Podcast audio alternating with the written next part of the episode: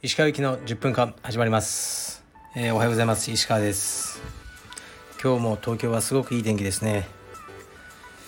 まあ、今朝も、えー、っと息子と体操をして、えー、今オフィスに来たとこです。で今日の朝クラスでは1年10ヶ月間あのー、ね、コロナが原因で休会されてた方が、え復帰されて練習に参加されてましたね。すごく嬉しいです。うん、新入会の方がねあの来てくれるよりもやっぱ嬉しいですよね。ずっと1年10ヶ月も、ね、辞めずに待っててくださった。本当にありがたいなと思います。ではレターに参ります。えー、っとあまず1つ目がこうね「読まなくて大丈夫です」って書いてあってそ腰の痛みについて、まあ、ある治療法を勧めてくださった方ですね。はい。でね僕すでに昨日行ってきました。昨日読んで。はい。まだ結果は出てませんけどはい。この治療が受けれる場所を検索して見つけて割と近くにあったので行ってきました。はい。ありがとうございます、ね、何でも取り入れます。この前にあったある器具を使ったやつですね。っていうそっちもやってます。はい。まあねいろいろ何でもやるんです。えー、とまだこの腰関連がね2つ似たようなのが来てるからちょっと読んでしまいますね。お疲れ様です。腰痛に関して差し出がましいようですが提言させてください。正直拝聴する限りですと石川さんは過負荷が原因かと思います。45歳を過ぎたら同じ部位に負荷のかかる運動は週1程度にとどめた方が無難ですかっこエニタイムの有酸素も同じですかっこ閉じもしよろしければご採用ください。よろしくお願いします。そしてもう一つ。こんにちは。中年の危機を数年前に脱したものです。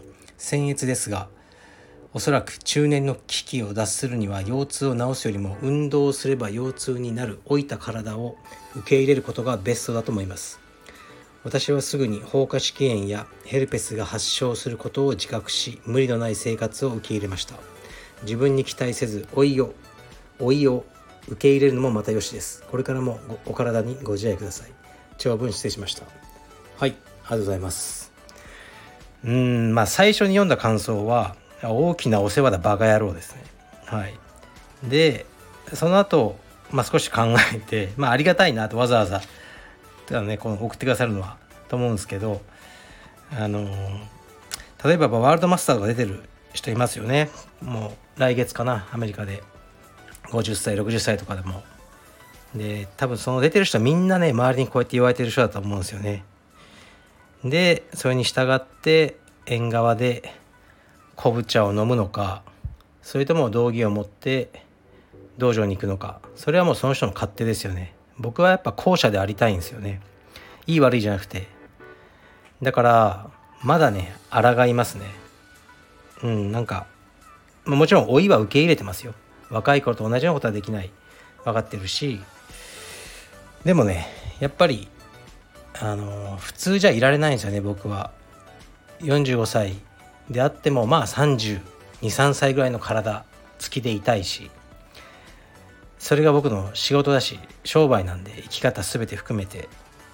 あのうんただじじいになって受け入れてもう腰痛だからねわしは孫とみたいなね。そういうのはやっぱ嫌ですね。でもねこのあのありがとうございます。大きなお世話ですがねあのわざわざねこのあの送ってくれたことには感謝します。はい。えー、っと次いきます。全く違うやつですけど、えー、石川さんはじめまして。私は地方の道場でインストラクターを担当しており一応小帯について意見する立場にもあります。試合で結果を出している人は比較的簡単に判断できるのですがいつも悩むのが試合に出ていない方の勝負です。練習回数や充実の理解など総合的な判断を心がけていますがその帯で試合経験がないと周りとのバランス重視にならざるを得ず勝帯はやはり遅くなりがちです。かっこ逆に試合で結果を出している人は他のメンバーより明らかに早く帯を出しやすいです。かっこ閉じ。カルペディエムでも同じように試合に出る人出れない人がいると思いますがこのようなジレンマを石川さんはどのように解決されていますか？業界の後輩にアドバイスいただければ後人です。ありがとうございます、まあ、こういう質問は多いですね。まああの試合に出てる人の方が帯が速くなるのは仕方ないと思いますね。なぜかというと試合に出てる人の方が普通の道場のスパーリングでも大抵は強いからです。やっぱり試合を目標にしてると練習にも身が入るっていうのはあると思いますね。で試合であのね僕腕十字で第僕の最初の試合負けたんですよ。ねあのアメリカで。でもちろん白帯ですよ。白帯で初めて数ヶ月の時に試合出て、ね、1回戦で負けたんですよね。腕十字で。その腕十字の入りをも今でもめちゃ覚えてるんですよ。